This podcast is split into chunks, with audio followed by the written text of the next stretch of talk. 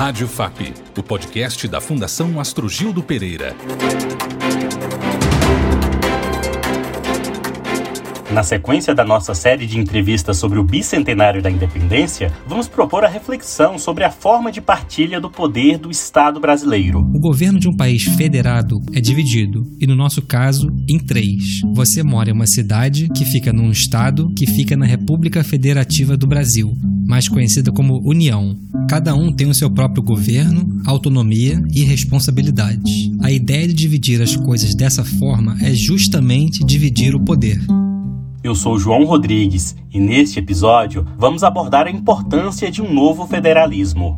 De acordo com o um manifesto, aos 200 anos de independência, Brasil cobra um projeto democrático e sustentável para o século XXI, lançado pela FAP na semana passada, esse novo federalismo deveria levar à rediscussão sobre a divisão de atribuições, dando ao governo federal maior responsabilidade sobre educação básica, por exemplo. Rádio FAP. Série de entrevistas. Bicentenário da Independência. Nosso convidado é o professor Vinícius Miller.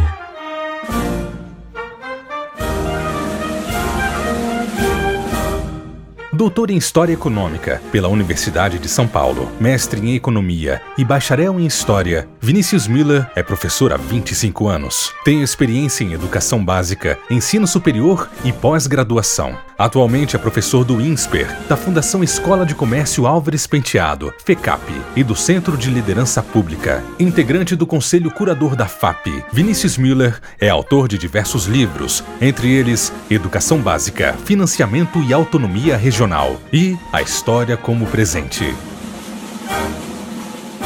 Seja bem-vindo, Vinícius. É, muito obrigado, João. Obrigado aos ouvintes, obrigado ao pessoal da FAP por esse convite, para que a gente possa discutir um pouco os problemas do Brasil é, aqui por alguns minutos. Os maus resultados econômicos, a desindustrialização, a predominância de serviços de baixa complexidade e o persistente desemprego impõem um redesenho da atuação do Estado para a promoção da prosperidade. Nesse contexto, qual a importância de uma reformulação do federalismo, professor? É, de fato, nosso modelo federalista é consagrado logo após a proclamação da República, portanto, na primeira Constituição Republicana, em 1891, é, é um modelo é, que, embora inspirado no federalismo dos Estados Unidos, a ponto da gente lá em 1891 ter sido chamado Brasil, ter sido chamado de Estados Unidos do Brasil, é, mas é, esse nosso federalismo não só passou ao longo desses pouco mais de 100 anos que ele existe aqui no Brasil, não só passou por é, muitas, é, muitos desafios, né? É, tivemos é, duas ditaduras ao longo do século XX, né? a ditadura varguista e depois a ditadura militar nos anos 60 e 70. É, e, portanto, as duas ditaduras, é, de alguma maneira, ameaçavam o princípio do federalismo, que é a descentralização um pouco mais ampla do poder. isso criou no Brasil um federalismo muito pouco aprofundado, de modo que é, os municípios brasileiros e mesmo os estados brasileiros, que seriam no federalismo né, responsáveis pelas suas decisões, responsáveis por uma série de é, tópicos relacionados ao desenvolvimento, que esses estados e municípios fiquem, é, até hoje, na verdade, é, sejam muito é, pouco capazes de assumir essas responsabilidades lá na ponta, lá no momento que eles têm que, de fato, assumir é, isso acaba distorcendo uma série de é, é, elementos do nosso desenvolvimento econômico. É, é, é, provado, ou tem muita literatura sobre a eficiência dos serviços públicos quando eles são é, efetivados por pessoas, por governos, por esferas das decisões que estão mais próximos das pessoas. Ou seja, quando, quanto mais próximo estiver das pessoas, do cidadão, das cidadãs, é, aquele que é, efetiva o serviço público, né, aquele que repassa o imposto, aquele que cobra imposto, aquele que gasta com saúde, aquele que gasta com educação, aquele que gasta com limpeza, com iluminação, é, mais é, efetiva é a cobrança da, da sociedade e, e, das pessoas em relação a essa execução é, do poder público, a execução do serviço público. quanto mais centralizado for o poder, é, mais distante está das pessoas. As pessoas estão mais distantes do poder central do que do poder local. Né? Então, é, essa é uma questão de eficiência do serviço público. A segunda questão é que é, o nosso federalismo, por ter sido muito é, frágil ao longo do tempo, ou seja, essa autonomia dada aos municípios e aos, aos estados ter sido muito frágil ao longo do tempo e continua muito frágil hoje, é, isso é, implica uma distribuição muito desigual dos recursos, né, que fica é, é, sendo distribuída de maneira arbitrária. Esses recursos são, de maneira, são distribuídos de maneira não arbitrária no sentido autoritário, mas eles são distribuídos a partir de um debate político que vai medir forças né, no Congresso, vai medir forças no governo central, no governo federal.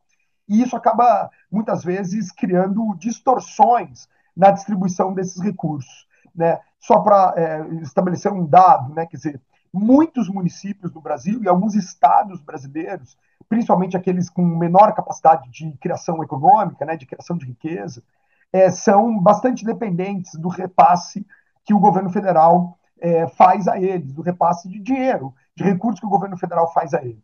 Isso, por um lado, é bom, porque, afinal de contas, é, o governo federal, enfim, tem como função é, é, é, animar a economia dessas regiões que têm alguma dificuldade de produção econômica mais autônoma. Mas, por outro lado, isso vincula de tal modo essas regiões, esses municípios e estados ao governo central, que nós ficamos muito, primeiro, é, pouco estímulo, temos pouco estímulo ao desenvolvimento de atividades econômicas nessas regiões. E segundo, é, fica tão vinculado ao governo central e aos repasses do governo central que isso acaba é, criando um vínculo muitas vezes clientelista, um vínculo muitas vezes é, pouco eficiente né, do ponto de vista da promoção do desenvolvimento econômico, do crescimento econômico. E por fim, é, o nosso federalismo acabou ficando frágil, né, quer dizer, porque muitas regiões, muitos municípios e estados são pouco capazes de assumir as suas próprias responsabilidades por conta do desenho do nosso federalismo.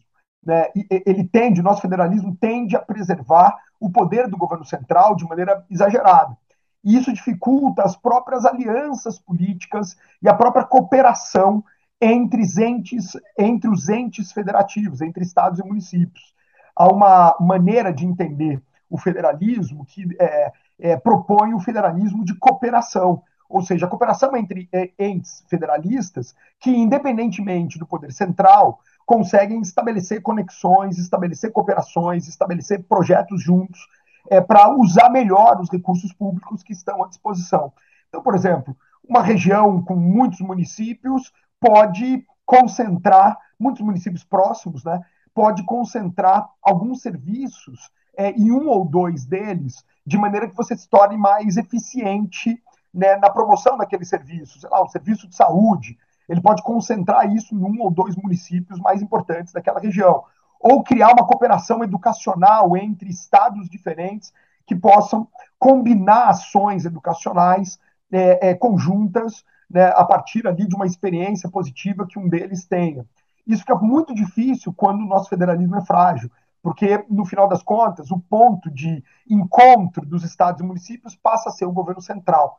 Então, esse essa dificuldade nossa ao longo do tempo do federalismo, né, quer dizer, um federalismo muito pela metade, acaba por dificultar demais né, essas combinações, tanto de estímulo do desenvolvimento econômico local, como de responsabilidade dos governos locais para assumirem de fato os gastos, os investimentos, né, e, e, estarem mais próximos da população e, portanto, darem mais respostas à população é, que vive nos seus municípios, no final das contas, e também numa cooperação entre estados e municípios que poderiam fazer isso de maneira um pouco mais autônoma, apresentando soluções regionais, soluções locais aos problemas que muitas vezes são locais. Problemas que é, o, o Pará, o estado do Pará e o interior do Pará enfrenta não são os mesmos problemas que o interior de Santa Catarina enfrenta.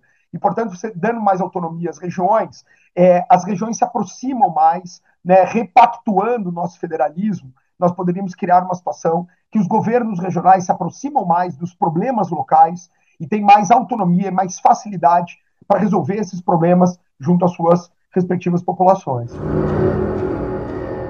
O manifesto lançado pela FAP na semana passada defende a descentralização de poder na organização e atuação do Estado. Isso poderia gerar um seguro contra tentações de centralização autoritária, tão comum na nossa história, professor?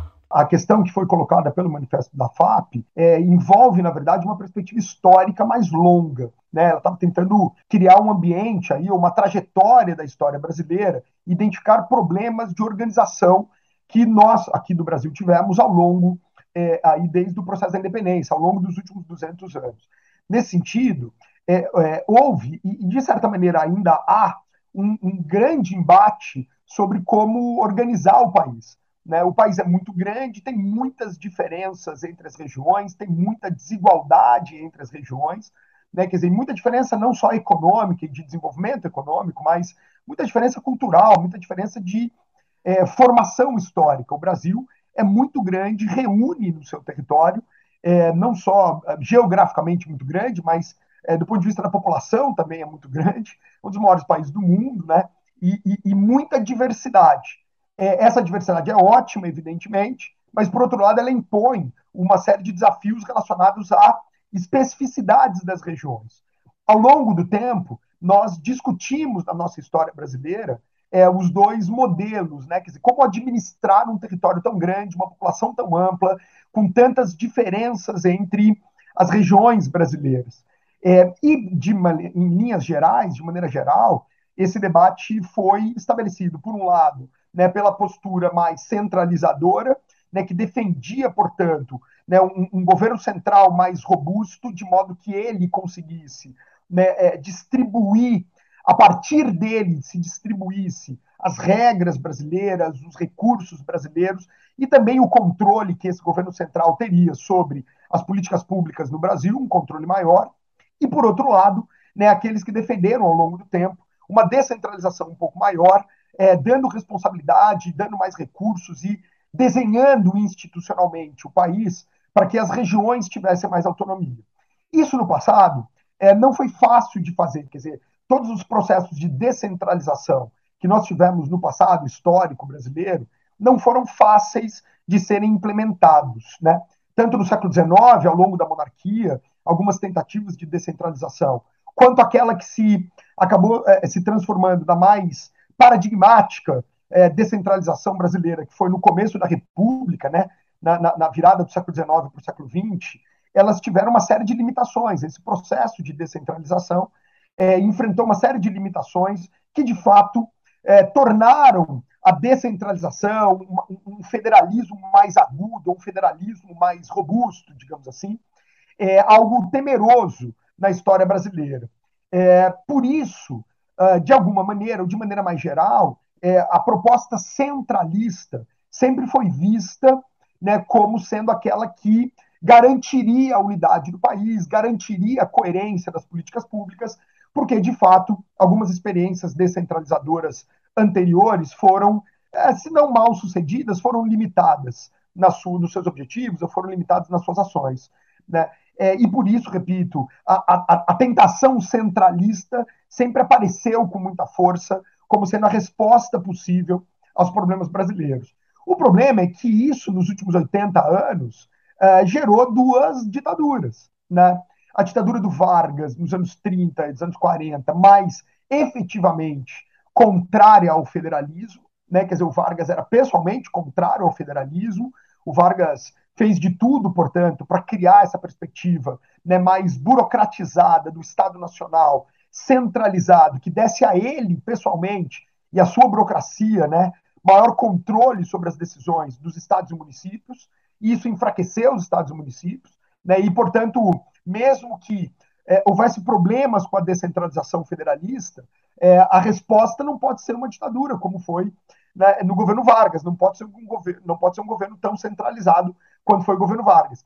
E depois, nos anos 60, 70, com a ditadura militar, que não respondia diretamente ao federalismo, quer dizer, não tinha uma, uma questão específica com o federalismo, mas que acabou, pela sua própria natureza autoritária e centralizadora, é, é, é, combatendo ou é, diluindo o nosso federalismo, ou de alguma maneira prejudicando o federalismo. Isso vai ser retomado na Constituição de 88, é, tem uma febre federalista na Constituição de 88, que é, acabou gerando resultados também é, um pouco ruins. Por exemplo, a febre da criação de municípios, né? criar um monte de município por conta dessa febre aí federalista da Constituição de 88. É, o que eu estou propondo, o que eu estou discutindo, é para a gente repactuar o federalismo de modo a criar um equilíbrio um pouco maior. É, só para a gente ter uma ideia, perto de 90% dos municípios do Brasil não têm condições financeiras, econômicas de cumprir os seus compromissos. Perto de 90%. Quer dizer, esse dado por si só é eloquente é, por si só para indicar o quanto o nosso federalismo é muito desequilibrado, né? E a gente precisa achar um ponto de equilíbrio um pouco mais saudável, um pouco mais eficiente nesse longo debate histórico brasileiro entre maior centralização, maior descentralização, porque andamos ao longo do tempo numa gangorra, né, que se em alguns momentos, repito, a descentralização promoveu resultados é, é, menos desejáveis, como foi no começo do século XX, é, por outro lado, é, o centralismo promoveu resultados ainda menos desejáveis, ainda resultados piores, portanto, que foram é, duas ditaduras e tendências centralizadoras, excessivamente centralizadoras, que no Brasil, é, é, combinado com outros elementos, acabaram se revelando em duas ditaduras é, ao longo do século XX. Professor, o senhor escreveu recentemente que nosso baixo desenvolvimento é irmão gêmeo do nosso atraso educacional e escolar. De que forma a má qualidade da nossa educação prejudica a nossa produtividade? É, essa também é uma questão histórica no Brasil. Nós tivemos, posso dar dois, dois ou três exemplos ou tópicos ao longo da nossa história que revelam isso. É, o primeiro é nós sempre fomos, é, mesmo em comparação com países que são comparáveis a nós, né, quer dizer, que podem ser comparados a nós, então países latino-americanos, países como é, Austrália, Canadá, que têm é, tamanhos geográficos parecidos com o nosso, é, Estados Unidos nem é, a comparação é, até humilhante para a gente, mas nós sempre fomos, ao longo desses 200 anos, muito frágeis, muito ruins, muito atrasados em relação ao avanço educacional. algumas maneiras, há algumas maneiras de medir isso. Né? Quer dizer, número de escolas, população atendida é, pelas escolas, taxas de alfabetização. Quer dizer, é possível que a gente mapeie esses dados ao longo da história brasileira e tem documentos oficiais, tem censos, tem documentos das secretarias de educação, é, tem documentos dos governos, tanto nacional quanto regionais do Brasil, e isso por toda a história brasileira, principalmente depois da independência, né, eu estou contando nos últimos 200 anos, que revelam esse nosso atraso, é, tanto em é, percentual da população atendida pela escola, é, espalhamento das escolas no território brasileiro, gastos públicos com educação básica, taxas de alfabetização, é, número de escolas, tudo isso, é, número de matrículas, né? Tudo isso revela, portanto, um atraso histórico, um longo atraso né, da educação brasileira. É, então, esse é, um, esse é um dado importante, ou essa é uma perspectiva importante. É, a, a, outra perspectiva, quer dizer, que se junta com essa, é que nós, durante muito tempo, uh, claro, tem muitas diferenças regionais, né, quer dizer, o trato da educação no Brasil é, sempre foi, educação básica, sempre foi regional, né, e aí mais um motivo para a gente apostar no federalismo, né, se as regiões brasileiras são responsáveis, historicamente, pela execução das políticas públicas relacionadas à educação básica, as regiões precisam ter mais força, mais recurso, mais autonomia, estar mais próximas né, do seu poder de decisão em relação à sua população, para tomar as decisões mais adequadas àquela sociedade local. Né? Os problemas estão muitas vezes na localidade e o problema da educação é um deles. Né? Então, tem muitas diferenças regionais, o que revela, portanto, a necessidade da gente pensar essa questão federalista novamente. Né? Mas, enfim, nós passamos muito tempo, e aí principalmente no século XX, é, é, apostando no modelo de desenvolvimento que era liderado por uma dobradinha que era Estado é, e indústria. Né? Quer dizer, esse foi o grande modelo de desenvolvimento do século XX, principalmente depois de 1930, por uma série de motivos e todos eles justos. Né? Quer dizer, apostar na indústria era uma saída bastante justa, era uma saída bastante honrada da economia brasileira. Né? Apostamos no desenvolvimento industrial. Nada contra a indústria, evidentemente que não. A indústria é super importante para o desenvolvimento de qualquer país. Né? Agora, é, nós fizemos isso mais uma vez de maneira tão desequilibrada que é, nós apostamos que a indústria é, lideraria o processo de desenvolvimento sem que nós fizéssemos um esforço educacional que, que acompanhasse essa indústria. Né? Então, nós fizemos muito investimento na indústria, o Estado se, é, é, se arvorou na posição né, de grande líder do desenvolvimento industrial. Nós tivemos a Petrobras, temos a Petrobras, que é uma estatal, hoje capital misto, mas foi uma estatal durante décadas. Nós tivemos a Embraer, que foi uma estatal, a CSN, que foi uma estatal. Nós temos ainda essas empresas que, durante a maior parte da sua vida, é, foram estatais. É, nós gastamos rios de dinheiro com proteção, com subsídio à indústria. Nós fizemos toda uma, uma, uma, uma construção moral né, do desenvolvimento da indústria como sendo a saída do país e não fizemos isso com a educação. E não construímos esse mesmo discurso, e não demos a mesma importância, não gastamos tanto tempo e tanto dinheiro e tantos recursos para desenvolver a educação. E no final das contas, o que eu quero dizer é que então nós propusemos um desenvolvimento pelo contrário, o desenvolvimento que começa pela ponta, que é a indústria, e que, em tese, segundo essa perspectiva que foi dominante no século XX, faria o desenvolvimento é, de trás para frente, né, da indústria para o resto. E não é assim que funciona. Né? Quer dizer, as experiências internacionais mostram que é o contrário que funciona. Né? Quer dizer, a educação vem primeiro que a indústria, a educação é mais importante que todos os setores da economia, porque é ela que sustenta ao longo do tempo esses setores. Né? Quer dizer, a educação que fomenta a possibilidade desses setores terem mão de obra qualificada, inovação, né, quer dizer, ter coesão social, para que a gente possa ter um ambiente institucional mais favorável, para que aí a indústria e qualquer outro setor da economia possa se desenvolver de maneira mais orgânica e menos protegida pelo Estado e menos pontual, né, quer dizer, o desenvolvimento pontual. Então, eh, nós abandonamos a, a educação nesse sentido, nosso investimento foi muito menor. É, é, alguns estudos mostram isso, né? Eu posso dar de novo dois momentos importantes disso, né? Dessa falha estrutural da, da nossa maneira de entender e de a, apostar e investir na educação. Por exemplo, nós, nós não fizemos um processo ou um projeto de inclusão da população negra brasileira depois do fim da escravidão, né, com toda a crise da escravidão na segunda metade do século XIX e com o fim da escravidão, né, oficialmente em 1888, nós não fizemos um projeto de inclusão da população negra via educação. Né? Esse era o projeto mais importante da história do Brasil. Esse era muito mais importante do que a indústria. Era muito mais importante do que o processo da industrialização que ganhou fôlego nos anos 30, liderado é, pelo Estado brasileiro, liderado é, é, pela, pelo gasto público, enfim, pelo, pela, pelo Estado brasileiro. Né? Quer dizer, o projeto de inserção da população negra depois da escravidão via educação era mais importante. Era mais importante para criar uma sociedade mais inclusiva, era mais importante para melhorar nossa mão de obra, nossa capacidade de trabalho, era mais importante para fazer uma sociedade mais justa, era mais importante para atacar é, aqueles dois problemas históricos no Brasil, que são problemas diferentes, mas que vieram empacotados juntos no Brasil, que é a pobreza e a desigualdade. Quer dizer, você combate de maneira muito mais efetiva é, estruturalmente a pobreza e a desigualdade quando você tem um bom projeto educacional de inclusão da população pela escola e não pela indústria e não por qualquer outra questão que possa ter se desenvolvido no Brasil.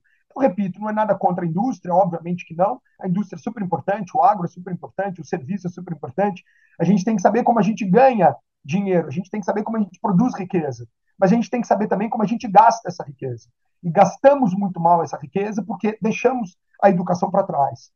Há, por fim, no meu comentário, há uma, um avanço da educação nos últimos anos, nas últimas décadas, há um avanço bastante interessante da questão da educação básica eh, desde os anos 90 para cá. Começou no governo Fernando Henrique um processo interessante de desenvolvimento da educação básica, eh, começou, eh, deu continuidade no primeiro governo Lula, principalmente no primeiro governo Lula. tivemos boas políticas de expansão da educação básica, né? O governo Lula um pouco mais voltado para as universidades, não para a educação básica, o que também é um erro. Um erro brasileiro foi apostar muito mais na educação básica, perdão, na educação superior, e volta ao problema do federalismo. Quer dizer, se os estados e municípios são frágeis, né, economicamente são frágeis, está sobre eles a responsabilidade é, da educação básica, então a educação básica é frágil. Enquanto o governo central é muito forte, está sob responsabilidade do governo central a educação é, superior. É, e aí é, é, é, a educação superior recebeu muito mais investimento no Brasil, o que foi, evidentemente, um modo de reproduzir a desigualdade. De novo, evidentemente que nada contra as universidades, eu sou um acadêmico, certo? É, nada contra as universidades, fiz mestrado, fiz doutorado, as universidades são super importantes, mas é, o modo como nós invertemos a pirâmide, né, dando muito mais foco né, pelo governo central na, nas universidades do que na educação básica, que está sob responsabilidade dos governos locais, é, revela uma trajetória muito ruim da educação brasileira. Né?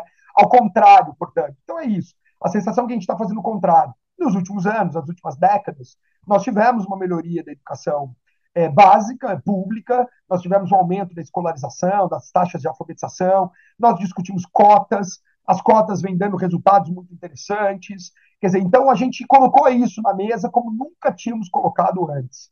Né? Mesmo que fosse conhecido esse problema antes, nós nunca tínhamos colocado com a mesma intensidade que colocamos nas últimas décadas. Mas ainda temos alguns gargalos importantes. Né? Quer dizer, a educação básica ainda não está é, é, pronta no Brasil, mesmo que ela tenha crescido, para impactar na nossa produtividade. É, há uma relação direta, histórica, entre educação e produtividade, mas a gente não está conseguindo estabelecer essa relação, pelo menos não na velocidade que a gente imaginava e que a gente precisa. Uh, por que isso acontece ainda é um enigma. Eu repito, acho que é porque a educação ainda não tem um modo equilibrado de se posicionar no Brasil, tanto do ponto de vista moral. Pergunte às pessoas pelo Brasil se elas querem que os filhos sejam professores e professoras. É só perguntar, tá certo?